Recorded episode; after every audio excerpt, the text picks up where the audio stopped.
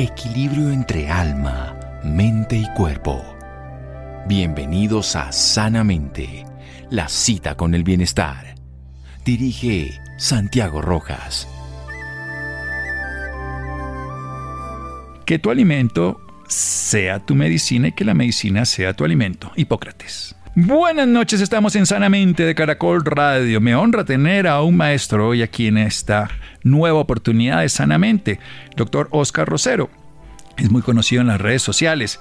Endocrino Rosero lo encuentran en Instagram, resuelve dudas y habla de algo súper sencillo, tan cotidiano que parece obvio, pero tan, tan poco practicado que nos lleva a que en los últimos años tengamos cantidades de enfermedades relacionadas con esta palabrita de la que todos hablamos, pero poco entendemos, el metabolismo. Empezamos a tener diabetes, hipertensión, algunos tipos de enfermedades de tipo cáncer, neoplasias. Y si pudiéramos relacionarnos de una manera natural con lo que comieron nuestros ancestros durante miles de años, no específicamente un tipo, sino la la humanidad.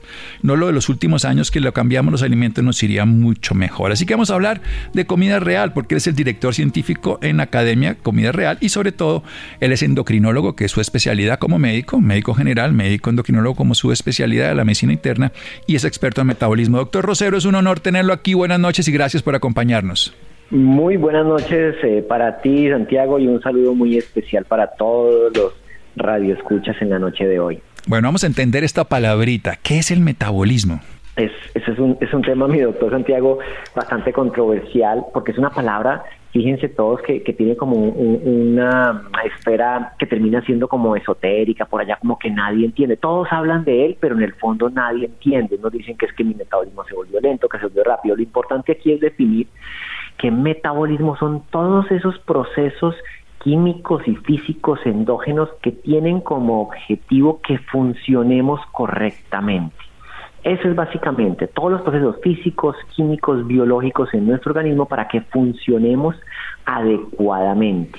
El metabolismo, por supuesto, está directamente relacionado con un concepto y es energía. Metabolismo se asocia con energía porque nuestro cuerpo necesita energía para funcionar. Y ahí vamos amarrando un concepto que también es un poco complejo, pero recordemos que energía expresada en, el argot popular, en el, en el término de nutrición, equivale a calorías. Entonces empezamos a entender que metabolismo son procesos químicos, físicos, endógenos para poder funcionar que necesita o que necesariamente está ligado con energía y que la energía proviene de las calorías y las calorías provienen del alimento. Entonces es como el, desenlace del, término metabolismo. Y aquí también quiero decir algo, ya me extendí un poquito, les voy a decir algo bien importante. Ojo, el metabolismo no es una velocidad. No hay metabolismo rápido ni metabolismo lento, porque no es una velocidad, no se mide en kilómetros de rapidez, se mide en calorías gastadas por nuestro cuerpo al día. Sí, no es un tema además que se utilice tan coloquialmente precisamente porque los seres humanos sí, es que el metabolismo mío es lento y entonces y la tiroides, ¿no? Son los dos temas que frecuentemente se le achacan y es porque no usamos adecuadamente esta relación. Y la respiración dónde entra en esa fuente de la energía, ya que estamos hablando de una fuente exógena que es la dieta y la respiración, el oxígeno con todo esto de los nutrientes, ya que no lo podemos atesorar fundamental eso que tú dices porque necesito de oxígeno para todos estos procesos endógenos y el oxígeno ingresa directamente por la respiración. De hecho, la forma de poder medir nuestro metabolismo es a través de un examen que se llama calorimetría y la calorimetría básicamente mide los gradientes entre oxígeno y CO2 en el cuerpo para saber qué tanto estamos oxidando, qué tanto estamos gastando energía producto de la oxidación. O sea que el oxígeno es fundamental la respiración es clave, fundamental. Porque además no podemos atesorar grasita, carbohidratos, proteínas, nos duran un ratico, vitaminas algunos días más y otros si son liposolubles y hidrosolubles, pero lo que es claro es que el oxígeno lo tenemos que renovar en cada acto y se complementa con lo anterior. Vamos a hacer un pequeño corte para desarrollar esta idea y entender cómo tener un buen metabolismo y con comida real, la comidita que nos dieron nuestros ancestros hace miles de años y que hoy estamos perdiendo. Seguimos aquí en Sanamente de Caracol Radio. Síganos escuchando por salud. Ya regresamos a Sanamente. Bienestar en Caracol Radio. Seguimos en Sanamente. Seguimos en Sanamente de Caracol Radio. Oscar Rosero es director científico en Academia Comida Real. Es el término que vamos a desarrollar, esa palabrita o esas dos palabritas que significan. Él es médico general con especialidad en endocrinología y es experto en metabolismo y lo define como un tipo de procesos. O sea, hay muchas cosas simultáneas donde el organismo, a través de procesos químicos, como puede ser entonces las moléculas físicos, ahí incluye el calor, biológicos, endógenos, que el cuerpo reacciona, hace que todo funcione como un relojito con energía porque el ser humano necesita energía para producir todo lo que hace, para pensar es energía, para moverse es energía, para respirar, para estar vivo, para reproducirse, para todo es energía. Y el que le da esa fuente es el alimento que viene de afuera en consumo con algo que hace un proceso de oxidación que se llama respiración. Por eso es que quemar grasa no existe, se oxida la grasa y se cambia, pero no se produce de esa manera. Y nos hace alguna referencia esencial. El metabolismo no tiene que ver con velocidad, sino tiene que ver es con calorías gastadas y, o sea que no es metabolismo rápido ni lento. Para que entremos en el metabolismo saludable, hablemos de la comida real para juntar los dos términos. ¿Qué es eso, doctor Rosero? Eh, eh, es, como, hablo yo como una filosofía, ¿no? Como una corriente, una corriente que ha ganado mucho espacio en los últimos cinco años a nivel mundial. Es una corriente de profesionales, así como estás tú en la corriente, como estoy yo, que nos empezamos a dar cuenta que había un, factor crítico en el desarrollo de más del 90% de las enfermedades crónicas no transmisibles que estamos viendo hoy, diabetes, hipertensión, dislipidemia, enfermedad cardiovascular, incluso cáncer. Y ese factor crítico era el excesivo consumo de productos que no son comida, que son los llamados ultraprocesados. Empezamos a meternos en, ese, en, esa corriente y nos damos cuenta que existe un concepto que tú bien lo describes como ancestral, milenario, que va evolutivamente con la humanidad y es la comida real. Es algo curioso, Santiago, y, fíjense oyentes, que hace poco veía yo una, eh, un, como un gansito con su, una gansita con su bebé gansito y ella picoteaba y le enseñaba a su bebé eh, lo que era la comida que debía consumir somos quizás la única especie, la especie humana, la que ese proceso de educación en nutrición se perdió. Y la educación en nutrición se la dimos a la televisión, a la influenciadora, a las redes sociales, en donde nos dicen que está bien comer cosas azucaradas, cosas grasosas, y le perdimos el sentido a la ancestralidad, que es la comida real. ¿Qué es la comida real? La comida con las cuales los bisabuelos, los tatarabuelos crecieron, la comida del campo, la comida con mínimo procesamiento, la comida que no tiene aditivos cosméticos, la comida que no tiene colorantes, que no tiene saborizantes, que no tiene toneladas de azúcar, que no tiene grasas industriales producidas mecánicamente a partir de fuentes terriblemente negativas para nuestra salud.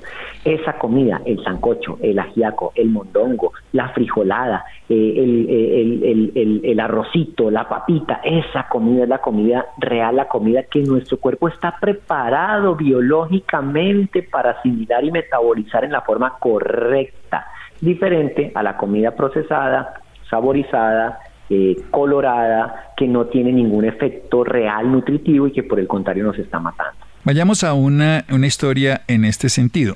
El ser humano se crió y se alimentó de esa manera. ¿Cómo hace hoy cuando llega a un supermercado a comprar cualquier cosa para darse cuenta en una etiqueta o esto que lo que está comiendo es comida real o no lo otro? Porque muchos nombres tal vez no los pueda eh, manejar de una manera consciente.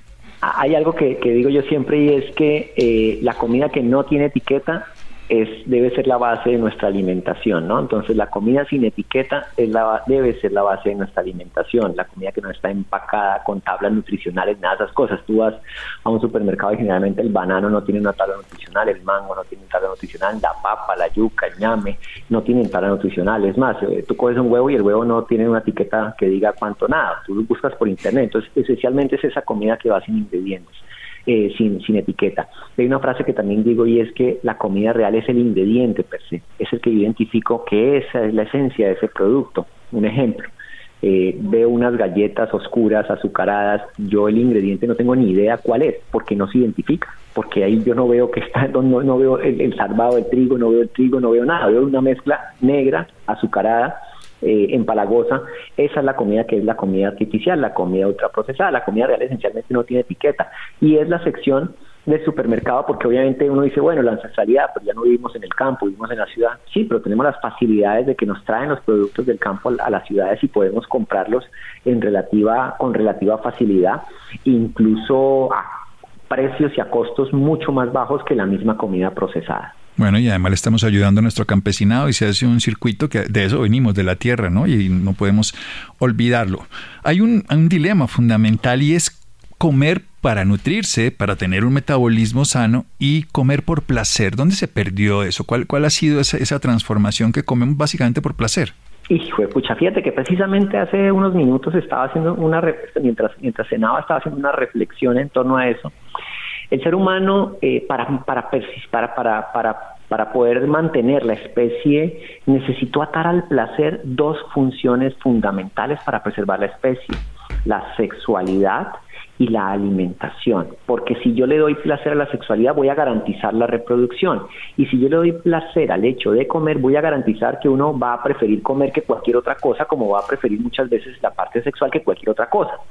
Esos dos principios básicos reptilianos, límbicos, cerebrales, son esenciales para, la subsistencia y fueron esenciales en, en épocas milenarias.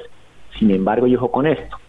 El hecho del gusto por la comida fue diseñado cerebralmente durante miles de años en donde el, progreso evolutivo dijo como que qué alimentos me aportan más energía para poder vivir. Entonces el cerebro identificó que los alimentos dulces y grasosos eran mucho más apetecibles y mucho más, em, eh, como me, me da más energía para poder vivir. ¿Qué hizo en los últimos 50 años la industria de los alimentos?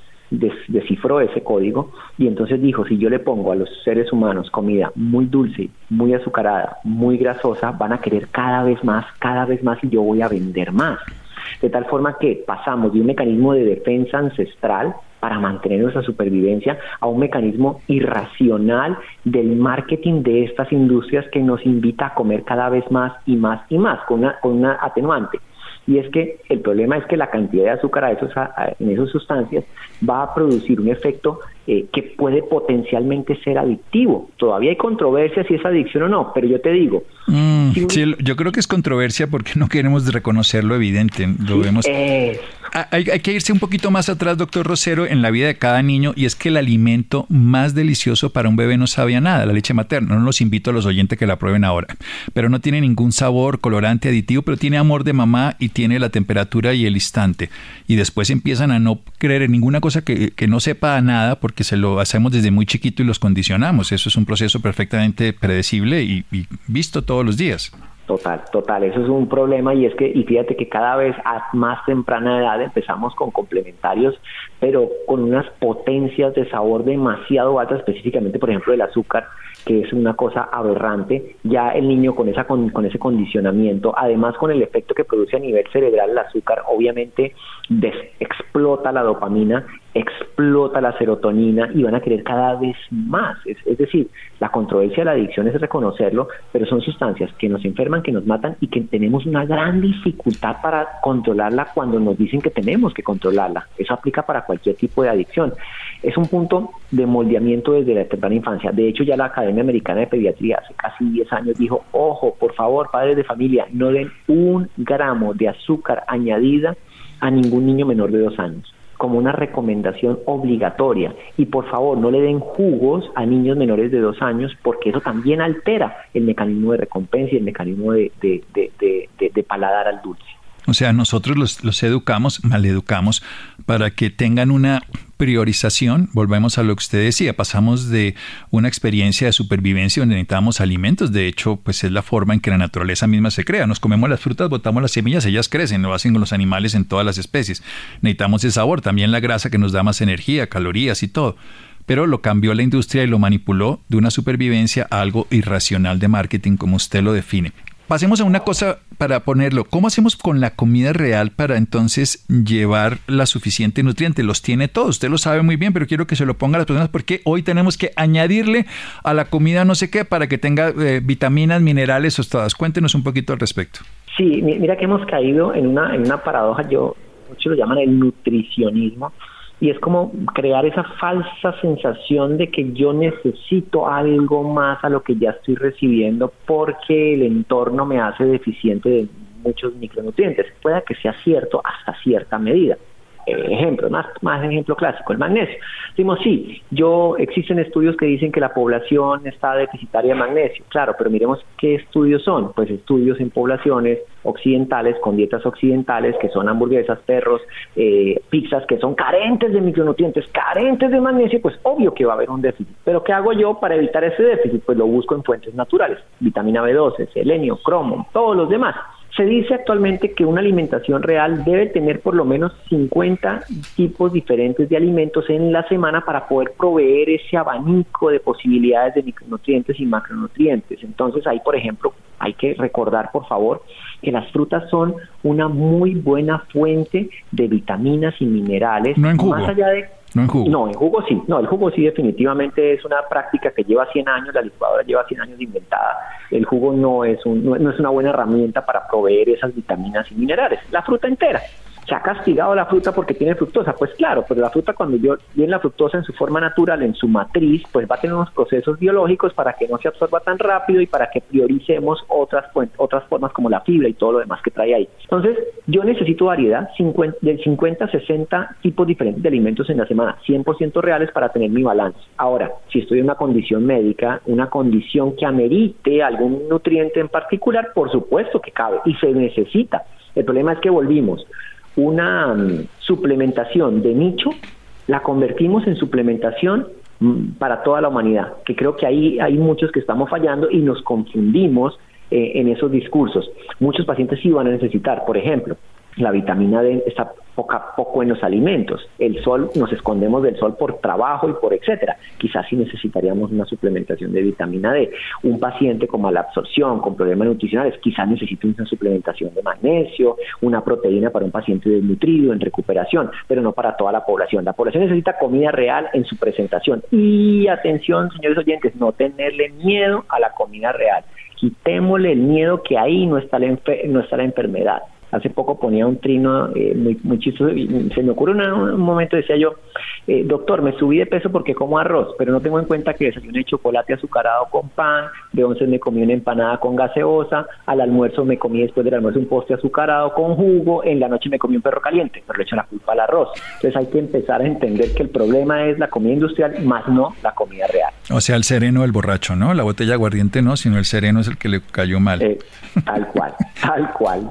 Son nuestras justificaciones eh, para buscar culpables en donde definitivamente no están. Y una cosa, los oyentes y, doctor Santiago, que también la, tiene, la tenemos clara, los que manejamos el tema de comida real, es que es extraordinariamente saciante. Esa es una belleza, porque yo me lleno, yo quedo satisfecho, no necesito más.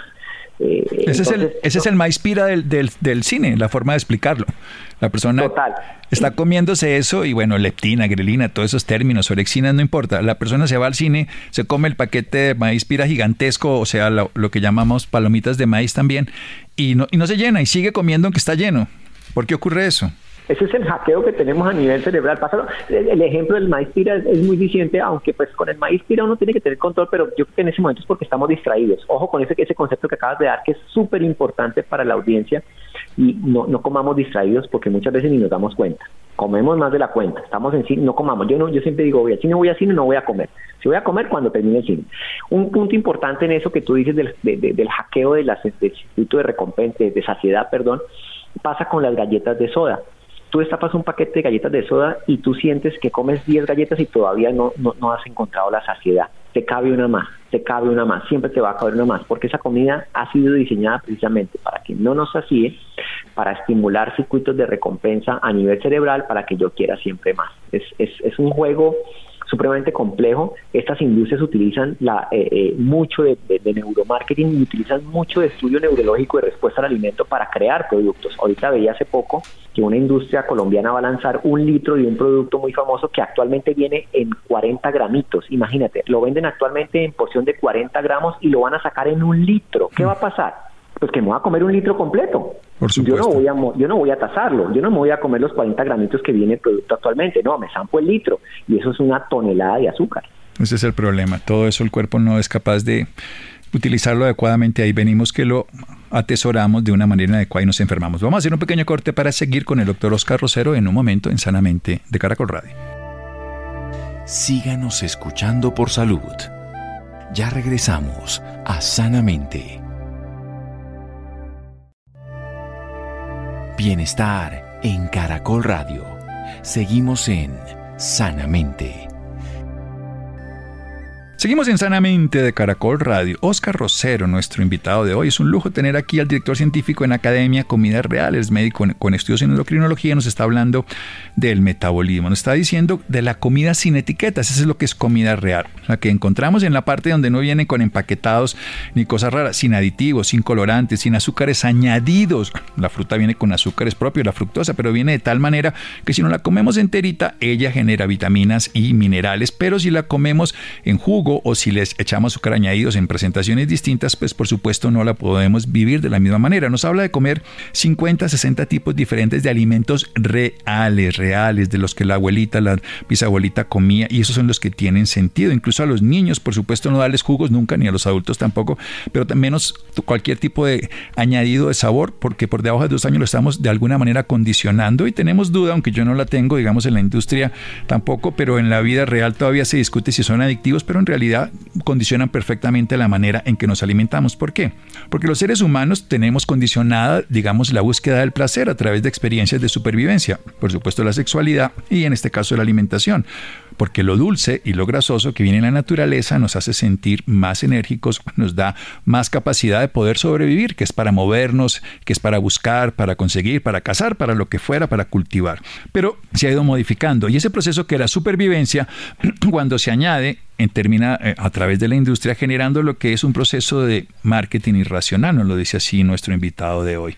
Y en ese caso estamos perdiendo la posibilidad de la saciedad, que es la característica más interesante que tiene la comida real. Uno come queda satisfecho cuatro o seis horas, no tiene que estar picando. Por eso ponía el ejemplo de en el cine que se comieron las palomitas de maíz, que lo que hacen estas sustancias que le echan o las galletas de soda que nos decía nuestro invitado, tienen la característica de que activan los circuitos de recompensa, o sea, queremos más, más, más, más y al mismo tiempo inhiben esa capacidad de saciedad con la condición que se puede manipular porque se conoce a través de la ciencia cómo lograrlo. Y lo que es importante, no comer distraídos porque vamos a comer más sin darnos cuenta y por supuesto nos va a quedar mal. Comida sin etiqueta, comida saciante. Y eso es lo que necesitamos. Bien, pasemos a, un punto entonces. ¿Cómo tener un metabolismo sano? Porque usted es experto en diabetes, se ha aumentado de una manera desproporcionada. Se hablan cifras del 10% en las ciudades y que probablemente un 10% tengan ya resistencia a la insulina. O sea, estamos hablando de unos datos preocupantes incluso en niños, diabetes tipo 2. ¿Cómo empezamos entonces ya a hacer un cambio con todas estas ideas que nos ha dado doctor Rosero? Sí, yo creo que, eh, Santiago, el primer punto importante es reconocer que tenemos muchas veces un problema con nuestra alimentación. Eh, creo que cuando empezamos a reconocer que siempre hay una posibilidad de mejorar, vamos a poder dar grandes pasos en sentido positivo. Cuando yo reconozco que tengo un problema y que vale la pena mejorar, el siguiente paso, y eso hablábamos ahorita eh, fuera de micrófonos, es que hay recomendaciones que aplican para toda la humanidad. Y esa recomendación inicial es, cambiemos la tendencia de compra, miremos lo que estamos llevando en el carrito del mercado y cambiemos la relación y que ese carrito del mercado más del 80% sean productos reales, productos sin etiqueta, productos que sean con mínimo procesamiento, productos del campo, productos que apoyen por supuesto la economía local, que no tengan eso, esas condiciones de ser muy sabrosos, muy azucarados, empaquetados, muy vistosos. Ese es el primer punto, que cambiemos el mercado por el 80%. Les doy un dato. En Colombia, el 70% del carrito del mercado promedio es comida que no es comida, 70%. Ahí vamos entendiendo por qué tenemos tanta enfermedad y tanto déficit de micronutrientes actualmente. Esa recomendación es universal. Cambiemos el carrito del mercado de comida procesada y empacada por comida de verdad. Quitémosle el miedo a echarle el arroz, el frijol, la lenteja, el garbanzo, la papa, la yuca, la fruta, todas las variedades. Tengámosle a los niños la posibilidad de que escojan si quieren un mango, un banano, unas uvas, en lugar de tener que escoger entre un pastelito azucarado o una galletita azucarada. Ese punto es importante y aplica para todos, no hay ninguna distinción, no que si yo tengo diabetes, que si no tengo diabetes, no, para todo el mundo vamos a cambiar el carrito del mercado. Y ya de ahí en adelante empiezan otras acciones al margen o que son eh, importantes en torno a la alimentación, que es movernos un poquito más. Y movernos un poquito más, y ojo con esto, porque también caímos en el cliché de que movernos es ir al gimnasio y muchos no tenemos ni el tiempo ni el dinero para hacerlo y entonces caemos sentados creyendo que no es posible. No, movernos un poquito más es empezar a caminar. Imagínense oyentes que con 4.000 pasos al día, es decir, con 20 minutos de caminata al día, ya estoy mejorando todos los indicadores de inflamación en mi cuerpo. Miren lo fácil que es empezar. Eso es bajarse tres o cuatro calles antes o diez calles antes, porque dice, la no tengo gimnasio. No, pues bájese antes en el bus. No se baje donde se baja, sino unas cuadras antes. No use el ascensor, use las escaleras. Cuando esté sentado mucho rato, haga flexiones allí. O sea, todos podemos hacerlo sin necesidad del gimnasio. Tal, eso cada punto cuenta. Si yo vivo en un quinto piso de un edificio con ascensor, pues me voy a subir y a bajar las escaleras. En mi oficina paro y hago 10 sentadillas cada hora. Si voy en, servicio público a mi trabajo, pues me bajo cinco cuadras antes y, me, y, lo tomo cinco cuadras después. O prefiero caminar. Eh, ahí estamos en días buenos ahorita de sol. Eh, eh, son esas pequeñas acciones que van sumando. Recuerden, los 4.000 pasos son 20 minutos de caminata al día, ya está mejorando todos los indicadores de inflamación. Entonces, comemos real y nos empezamos a mover. Aplica para todo el mundo si queremos tener un metabolismo sano desde ya. Excelente. Entonces, el, tema fundamental para hacer esta precisión, que lo he dicho en el momento, muchos pacientes requieren nutrientes, requieren suplementos y requieren medicamentos. Esto es medicina. Las normas generales son aplicables para todos, pero las particulares no deben ser aplicables para todos. Es así de específico. Lo que se le da a un bebé o será una mujer embarazada no se le dará a un adulto o en otra condición. Y es a veces donde cometemos los errores. ¿Cómo, cómo poder que, que las informaciones y las cosas que se popularizan, las personas tengan el criterio de no volverlas universales y volverlas como modos de vida. ¿Cómo, cómo generar? Usted lo hace en sus redes sociales y por eso se lo pregunto. Es, es muy difícil. Yo creo que, y en eso yo he tratado de cuidarme desde que aparecí en redes sociales, de saber que la información que doy es de, carácter general y no carácter particular. Es decir, cuando a mí me preguntan que si una embarazada debe tomar o no, digo consulten con su ginecólogo porque sí probablemente va a necesitar, ya sea hay estudios que dicen que necesita. Pero si una mujer sana me pregunta si debo tomar o no tomar, pues eh, las preguntas individuales no son de manejo de redes sociales, pero la información general de hábitos eh, con evidencia científica documentada sí son las que debemos seguir. Quiero decir con esto que si tú ves en red social eh, o en internet o en una recomendación, eh, muévete, hazlo así, come mejor, come así, es perfecto. Pero cuando tú empiezas a ver que te digan en términos masivos, oye, tú tienes déficit de proteínas, siempre tienes que tomar proteínas de tarro, tú dices un momentico, pero esto no es lo, no es el camino, o sea, ese no es el, sí, yo puedo tomarlas, claro, y yo las utilizo en pacientes, por supuesto, pero en pacientes individuales. Lo que hablábamos precisamente anteriormente de modelos de dietas extremas.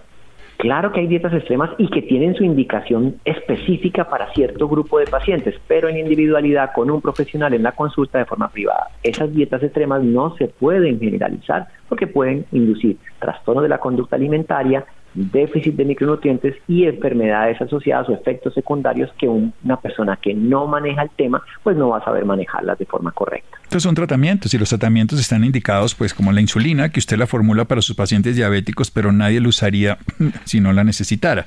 Y quiero terminar con una historia, yo trabajo mucho la cronobiología, los horarios, ¿cómo los ve usted? De la forma en que comemos, hay pueblos que comen de una manera, unos horarios distintos. ¿Cómo, cómo relacionarse por ejemplo para poder dormir de una manera saludable la última comida? Espectacular, mi doctor Santiago, y es un tema que también estoy manejando desde hace algún tiempo porque empecé a entender muchas cosas que me costaban trabajo entender al principio de mi carrera profesional. De hecho, yo, yo escribí un libro, se llama Metalimentación, y hay un capítulo específico eh, diseñado para hablar de la cronología y lo importante que es ajustar nuestros ciclos circadianos. Es, es, es paradójico, yo como endocrinólogo, endocrinos tratamos, estudiamos las hormonas mejor dicho, de la bioquímica básica, lo más avanzado, y las hormonas tienen ciclos circadianos, ellos ciclan un patrón de 24 por 24 siempre, ellas van ciclando. Eh, no sé cómo a mí en mi carrera nunca me enseñaron. Sí, en serio, a mí también, a mí me sorprende. Y es de las cosas más bellas y más simples. La naturaleza toda tiene ciclos circadianos, infradianos y ultradianos. Sí, eso es bellísimo.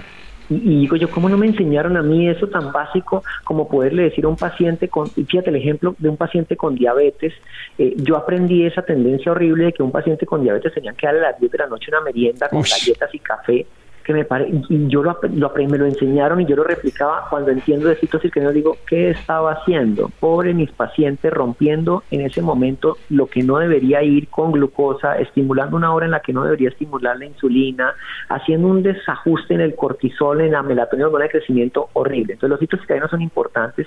Y la cosa yo siempre la resumo cuando hablamos así en, en, radio en televisión en, en prensa muy simple somos animales de hábito diurno. Nuestras hormonas están diseñadas y nuestros procesos biológicos están diseñados para el hábito diurno. Quiere decir con eso que todas mis actividades que impliquen gasto energético las debo hacer en el día. Comer, caminar, ejercicio, todo en el día. La noche se hizo para el reposo, para el descanso y para que todo nuestro sistema vaya a la baja se recupere para el día siguiente. Como en el día, descanso en la noche. Trabajo en el día, descanso en la noche. Obviamente, somos médicos, hicimos turnos y hay muchos profesionales que tienen que trabajar de noche. Mi recomendación es, traten de hacer actividad física fuera del turno porque eso ayuda a compensar parte de la inflamación del trasnocho.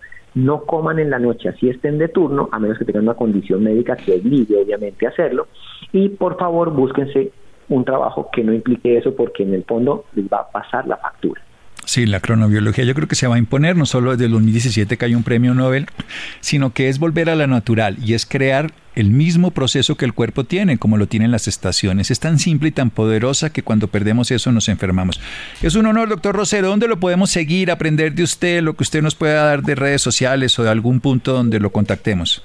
Claro que sí, mi doctor Santiago, un placer estar contigo, estar con todos los oyentes de este maravilloso programa. Ya he estado en otras ocasiones, creo que es una excelente oportunidad para todos tomar nota y aprender. Son informaciones que aplicamos para todos. Mis redes sociales, está ahí en todas las redes sociales como arroba endocrino rosero, en Instagram, en Twitter, en TikTok, en YouTube eh, arroba endocrino rosero. Y la academia se llama, pueden googlear Academia Comida Real, ahí hacemos unos talleres de cocina, talleres de nutrición, talleres de hormonas, muy, muy, muy, muy al alcance de todos, es una información muy económica, son talleres muy económicos y muy al alcance de todos para que lo disfruten. Y pues también está mi libro que está en todas las librerías a nivel nacional, en plataformas digitales también. Eh, se llama Metalimentación, come como nuestros ancestros. Es una guía para empezar a sanar nuestro metabolismo recordando lo que es la ancestralidad. Come como nuestros ancestros, meta alimentación, el título del libro. En todas las redes sociales lo encuentran como Endocrino Rosero y si no, también pueden buscar Academia Comida Real en Google y en cualquier buscador lo encuentran. Un abrazo, doctor Rosero, descanse. Muchísimas gracias, un saludo para todos y feliz noche. Feliz noche, seguimos aquí en Sanamente de Caracol Radio. Síganos escuchando por salud. Ya regresamos a Sanamente.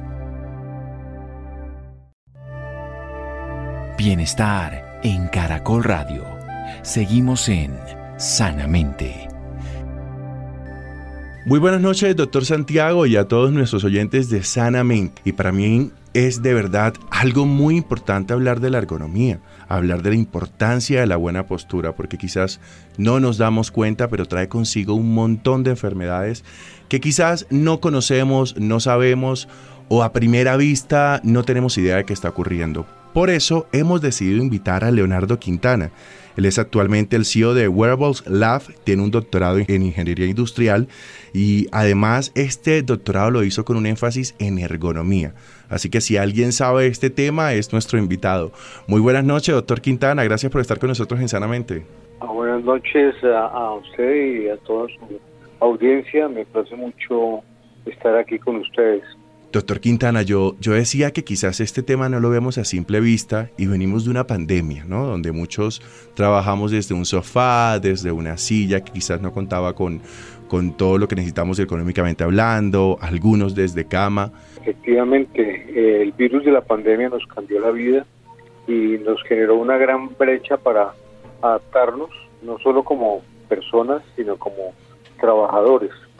Y si vieras de las casas cómo hemos visto que la gente, las personas se acomodan en la mesa del comedor, incluso en el baño, en la cocina, cualquier ambiente donde puedan realmente realizar sus actividades. Entonces ha sido un esfuerzo importante en la adaptación, lo cual pues ha producido en algunos casos dolor de espalda, incomodidad, dolor en las articulaciones, dificultades con algunos miembros etcétera. Entonces, sí, trae a colación un punto muy importante y es eh, el trabajo en casa. Nosotros hemos hecho más o menos 4.500 puestos de trabajo analizados eh, durante los dos años de pandemia y podemos pues dar fe de todas las dificultades que se han tenido eh, durante este proceso. Doctor, no sé si hace falta preguntar esto, pero ¿cuáles son esos efectos que trae nuestro cuerpo la mala postura? La mala postura, como digamos la mamá corrige al niño en la mesa del comedor, le está tratando de ayudar a tener una posición neutral. Posición neutral, neutral es cuando no nos duele nada, no tenemos ningún esfuerzo. Y normalmente en las actividades que tenemos en la casa no somos conscientes de nuestro cuerpo y generamos dolores de espalda por malas posturas, por no cambiar de postura periódicamente durante la jornada de trabajo, durante el día.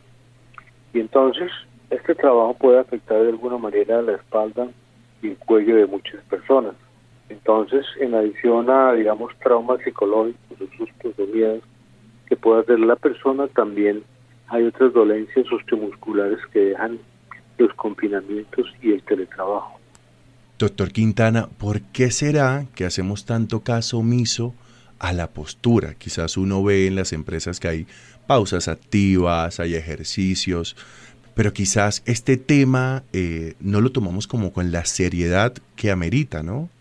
Sí, digamos que eso es una cosa que viene de la educación en el colegio, donde es más importante el trabajo, la tarea, ponerle atención al profesor, asegurarse de entender la ecuación matemática, es decir, asegurar el trabajo. Nuestra mente está siempre en lograr el trabajo, en lograr el registro contable, en lograr el informe financiero, en el Ejecutivo preparar su junta para, para la presidencia. En fin, entonces nuestro foco mental está en el trabajo y no en el cuerpo de la persona. Entonces hay ejecutivos que pasan muchísimos años dedicados a eso y cuando van a ver su cuerpo no es el que debiera tener una persona saludable después de 30, 40, 50 años de trabajo. Entonces la pregunta es entender el proceso de su cuerpo, pero también una preocupación que debemos tener todos y especialmente las empresas es cómo ayudar a esas personas para estar mejor en su casa, mejor acomodados, para tener teletrabajo sin afectar la salud de los trabajadores. Es decir, uno como persona pues tiene su foco en el trabajo, pero con la pandemia nos dimos cuenta que teníamos otras necesidades físicas como ejercicios, estiramientos, eh, una buena alimentación, respirar, en fin, muchas cosas que, digamos, por estar tan concentrados en el trabajo rutinario se nos olvida realizar. Es que es como esa sensación, quizás, no sé, todos en casa hemos dicho, estaba haciendo este oficio y me empezó a doler la espalda, pero bueno, no importa. Estaba haciendo esto otro y me empezó a doler de pronto aquí la parte baja, pero bueno, no importa. Es como algo a lo que quizás nos hemos acostumbrado, quizás a, tener una mala postura y quizás un poco nos hemos acostumbrado al dolor. Exacto, sí, es que mira que el reto grande para nosotros los ergónomos es poder implementar el trabajo remoto sin consecuencias negativas para la salud física de las personas. un estudio reciente muestra que hay 23 millones de personas en teletrabajo en el 2020 en Latinoamérica. De eso se reportó que el 48% sufrían de dolor de espalda. Entonces mira la magnitud de eso, más de 12 millones de personas con dolor de espalda eh, solamente en la región de Latinoamérica. Y eso pues es un reto para nosotros que queríamos de pronto estudiar y analizar cómo podemos crear una intervención económica viable, fácil de implementar que a la vez nos diera información científica y clara de qué podíamos hacer o de cómo podíamos corregir una postura y en este caso hemos encontrado una solución que está basada en el Internet de las Cosas, es un concepto nuevo en el que podemos integrar la, información que se genera eh, en un punto mediante software, hardware y los conceptos de ergonomía para manejar volúmenes de información importantes y poder corregir, registrar y analizar las posturas, los movimientos y sobre todo pues tener una influencia de corrección en las personas. Doctor, estamos hablando de un dispositivo que recoge información, pero también estaríamos hablando de un corrector. Eh, efectivamente es, es lo que llaman los expertos una sensórica. Este sensor tiene unos ángulos que son los ángulos ideales de confort o de comodidad para una persona. Cuando la persona se sale de estos ángulos de confort, entonces el dispositivo te va a lanzar una alarma, tipo la vibración que produce un reloj electrónico. Y también esta información se registra en un teléfono celular, de tal manera que la persona cuando reciba el dato pues corrija su postura de acuerdo a las indicaciones del ergónomo que le, que le está avisando qué debe hacer y cómo debe hacer, cómo debe corregir su postura. Igual no es como una postura militar, sino es una postura que respeta las curvaturas naturales de la columna. Posteriormente, entonces, recolectamos toda esa información y podemos decir, digamos, en el análisis del día, qué áreas fueron más calientes, es decir, donde se presentaron mayores dificultades de acomodación o zonas rojas, semáforos, en el día, en el mes, en el año, en la semana, dependiendo del periodo de tiempo que uno quiera analizar. Eh, las enfermedades osteomusculares tardan mucho tiempo en desarrollarse. Hay enfermedades de 5, 10, 15 años que se desarrollan. Entonces, eh, por eso es importante esta línea de tiempo para asegurar que estamos previniendo la enfermedad osteomuscular a largo plazo. Bueno, la invitación, por supuesto, hoy en Sanamente es a que tengamos una mejor postura, que le pongamos el ojito a eso, a que estemos atentos a lo que está pasando con nuestra postura. Bueno, muchísimas gracias, doctor Quintana, por estar con nosotros en Sanamente. Isidro, muchas gracias y buenas noches a toda la audiencia. Buenas noches, Isidro. Muchas gracias. Muchas gracias a Iván. Muchas gracias a Mario. Muchas gracias a Ricardo Vallaquese con una voz en el camino con Ley Martín. Caracol piensa en ti. Buenas noches.